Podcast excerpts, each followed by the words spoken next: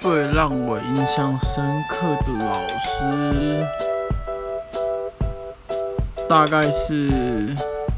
我高中的班导师吧。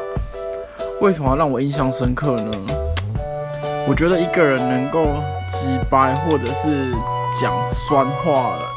酸到全班几乎都讨厌这个老师，或者是回忆起高中的时候，每一次都会想到老师如何去酸人、呛人。其实这某种程度还是蛮厉害的，你知道吗？就是我印象最深刻有一次是那时候我在选择要不要考职考的时候，我们班有两个人上清大数学。然后另外一个是直接放弃他考职考，要拼台大数学，然后就直接在全班面前呛，就酸我说某某某的选择比某比我的选择还要好，大家要朝更高目标前进，这样。